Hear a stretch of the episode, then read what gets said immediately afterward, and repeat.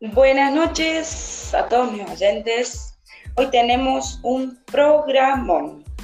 Tengo invitados unos colegas muy cercanos y estaremos debatiendo un tema muy presente durante el tiempo de pandemia y que la gente lo ha tenido también.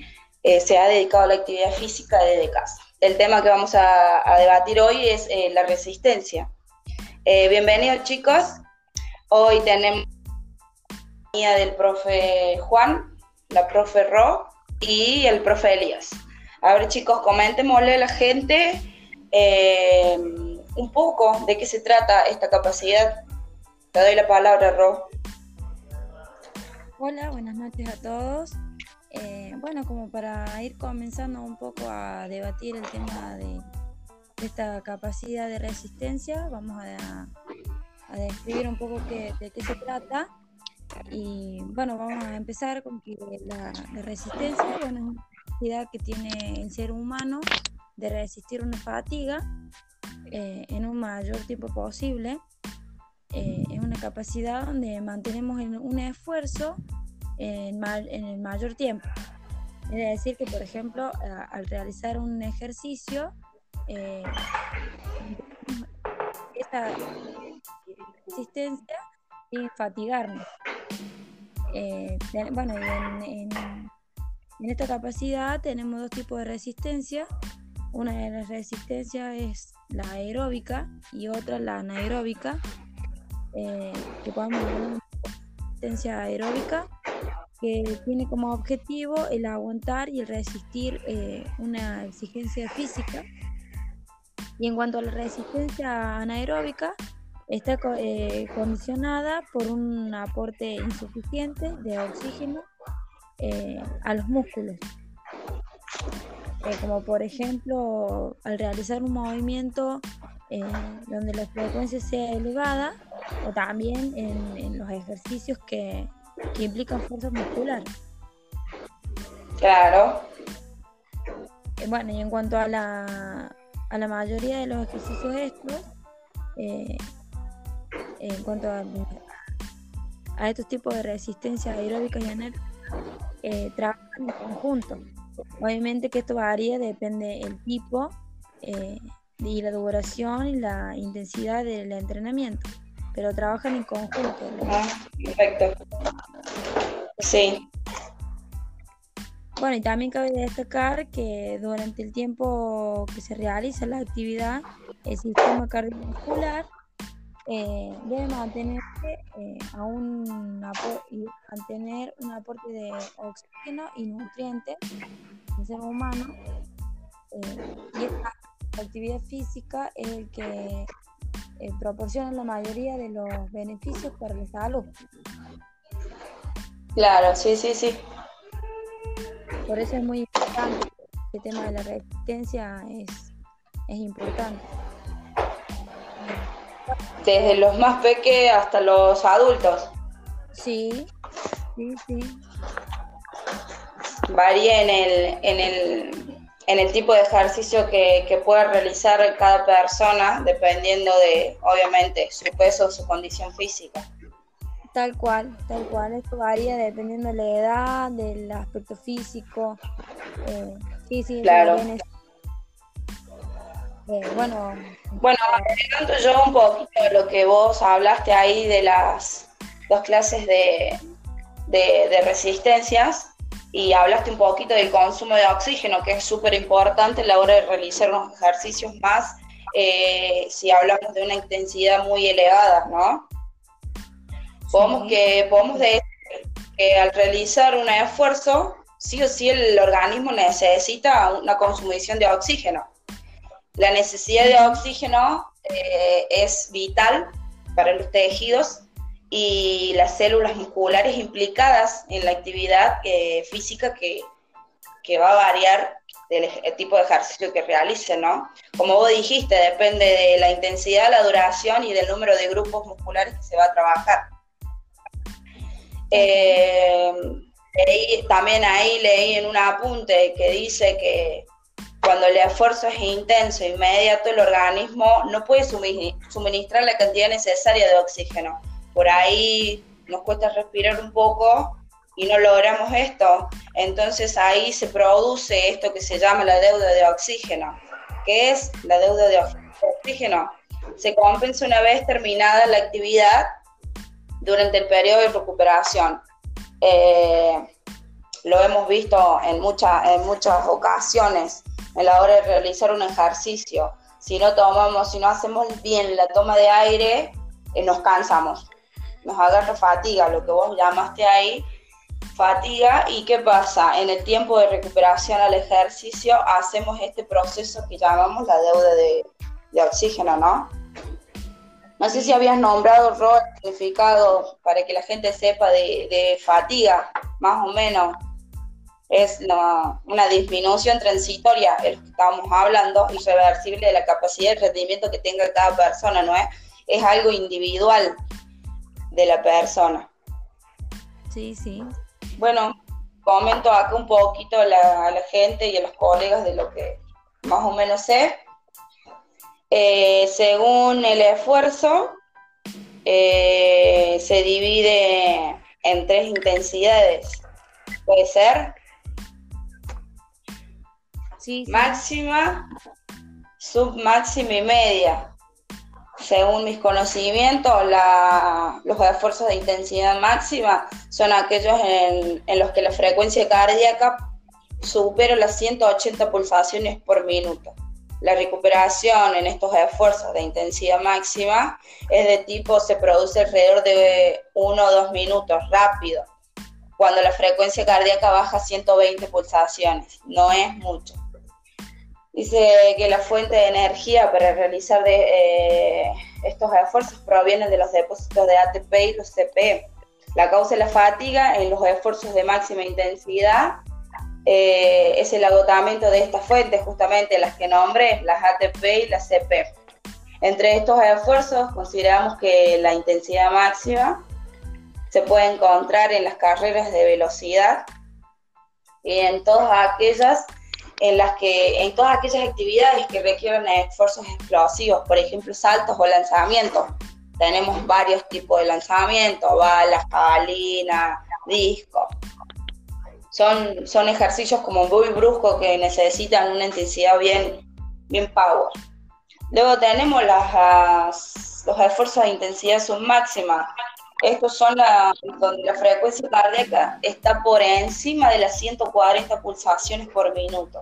La duración de este proceso de esfuerzo suele producirse, producirse entre 1 y 3 minutos, si no me equivoco, y la recuperación alrededor de 4 o 5 minutos. Ya acá varía, baja un poco la intensidad. Cuando esta frecuencia de frecuencia baja, hasta 90 pulsaciones significa que ya hicimos la recuperación necesaria y podemos volver a empezar el ejercicio. Por eso se, en una rutina, cuando vamos al gym, entrenamos con un profe, te dice que en medio de cada ejercicio siempre hay una recuperación, porque el organismo no soporta tanta intensidad máxima justamente. La causa de la fatiga en, en la intensidad submáxima por una parte es la, insuficiencia del consumo de oxígeno, la respiración y la acumulación de ácido láctico. Que esto lo produce justamente eh, la fatiga, que, dije, la fatiga se produce en lo individual de cada uno. Las, actividades, digamos, o ejercicios, de deportes que podemos realizar en esfuerzos de intensidad máxima, eh, están las carreras de 200 a 400 metros, el atletismo, ¿no? Y los deportes eh, en equipo, deportes colectivos como handball, fútbol, rugby, etcétera, volei. Y para finalizar, tenemos los esfuerzos de intensidad media, que son aquellos en los que la frecuencia cardíaca está entre 120 y 140 pulsaciones por minuto. Es de, de entre 3 y 5 minutos más o menos y la recuperación es mínima, ¿Por qué? Porque es un esfuerzo corto, una, de duración corta. Por ejemplo, tenemos las carreras a fondo, eh, el ciclismo, las pruebas largas de natación, el remo y el patinaje como una opción muy, muy lejana. Eh, Juanchi, ¿qué tenés para agregar el tema? Bueno, para aportar lo que dijiste vos, eh, también eh, una de las principales causas por las que surge la fatiga es por la necesidad que tienen los músculos de oxígeno, ya que cuando la demanda de oxígeno... No, no, que sí, confirmo lo que... Ya que cuando la, cuando la demanda de oxígeno eh, es superior a la cantidad que, que el organismo puede proporcionar, eh, la energía se obtiene y se produce de desecho. O sea, se obtiene por vía anaeróbica. Y existe, Totalmente. una correlación absoluta con la, contracción cardíaca y el consumo de oxígeno.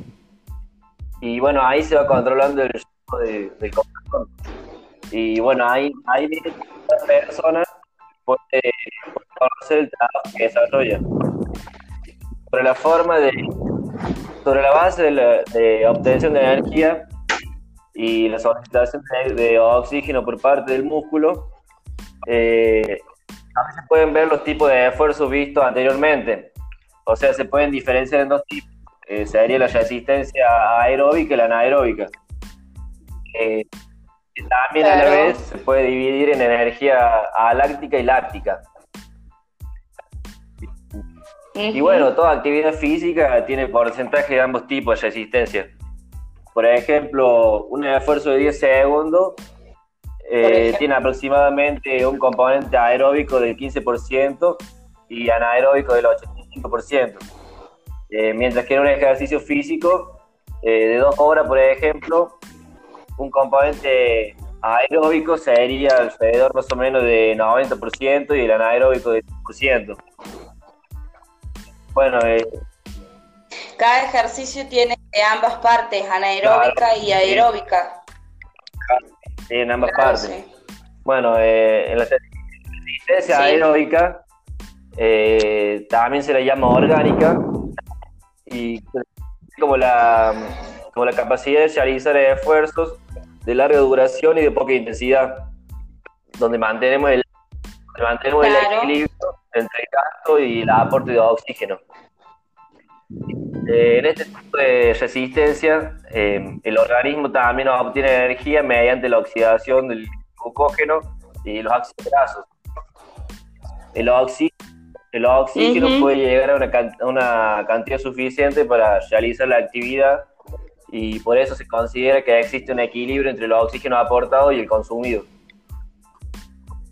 Em, claro, sí, es claro, otra, bueno, las actividades que desarrolla la, resistencia aeróbica eh, son siempre de intensidad media o, una intensidad baja. Y el esfuerzo puede provocarse durante bastante tiempo.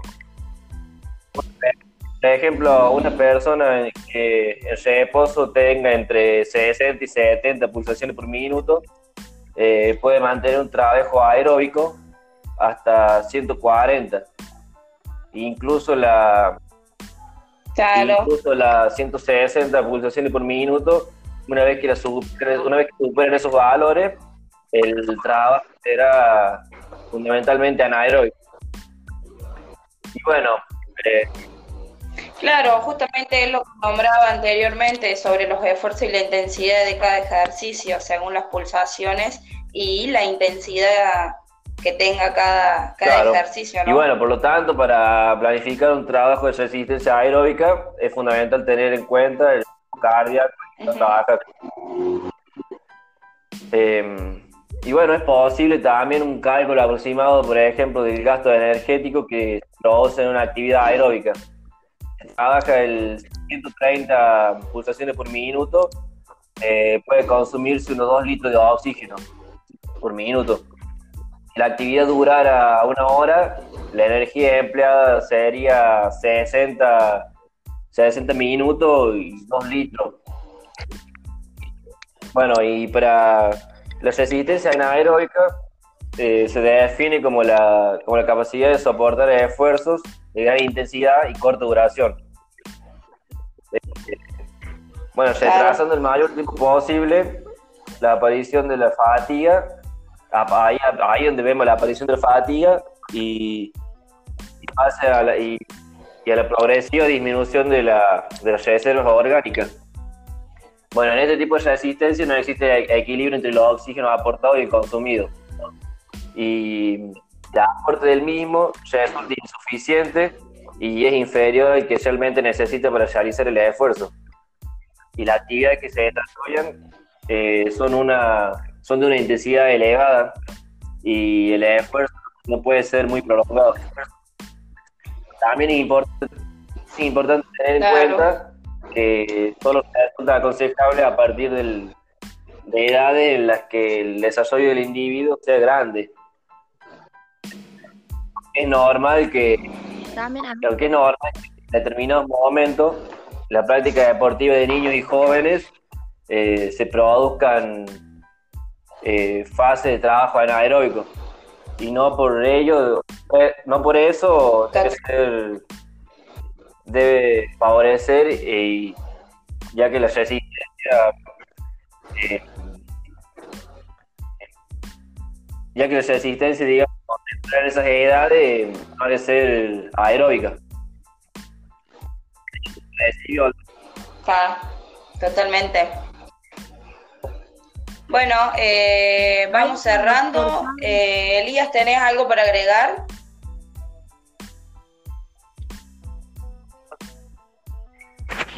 Hola, sí, sí, sí. Eh, voy a hablar sobre la evolución de la resistencia con la edad. Sí. Sí, sí, te escuchamos. ¿Se escucha bien? No, de los 8 a los, a los 12 años hay un crecimiento mante, de esfuerzo moderado y continuado. no te escuchamos bien. Entre los 18. ¿Ahora se escucha? Sí.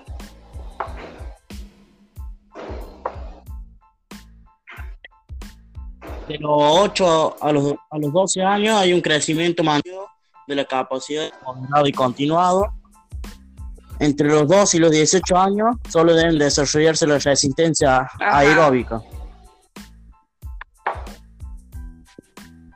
Bueno, de los 18 a 20 años, límite máximo de la resistencia, y de los 23 a los 30 años se considera anaeróbico. Ya a partir de los 30 años se produce un lento descenso de la capacidad de resistencia menor que el de la fuerza y que el de la velocidad. Datísimo importante para que la gente sepa eh, sobre los sistemas continuos. en internet.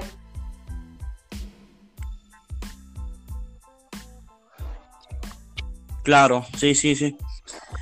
Voy a hablar sobre el sistema continuo que sería el entrenamiento continuo, que también llamado de duración, es el más antiguo y consiste en recorrer distancia relativamente larga mediante un esfuerzo físico.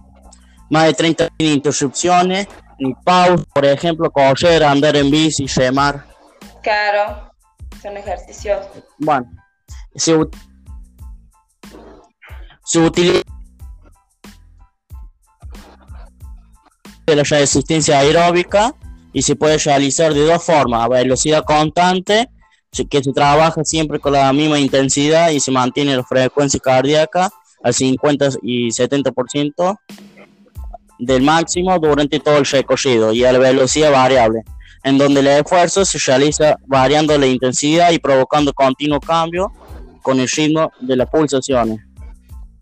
Bueno, en función de todas las posibilidades entre antes de escrita no existen diferentes bien, se te escucha muy, muy entrecortados. ¿Se escucha? Eh, vamos cerrando el programita a lo que, bueno. se, refería Elías, era más o menos lo que estaba hablando Juan, eh, agregando edades eh, a los ejercicios, ya sean anaeróbicos o aeróbicos. Bueno, espero que les hayamos brindado buena información y nos encontramos la próxima. Nos vemos chicos. Chao.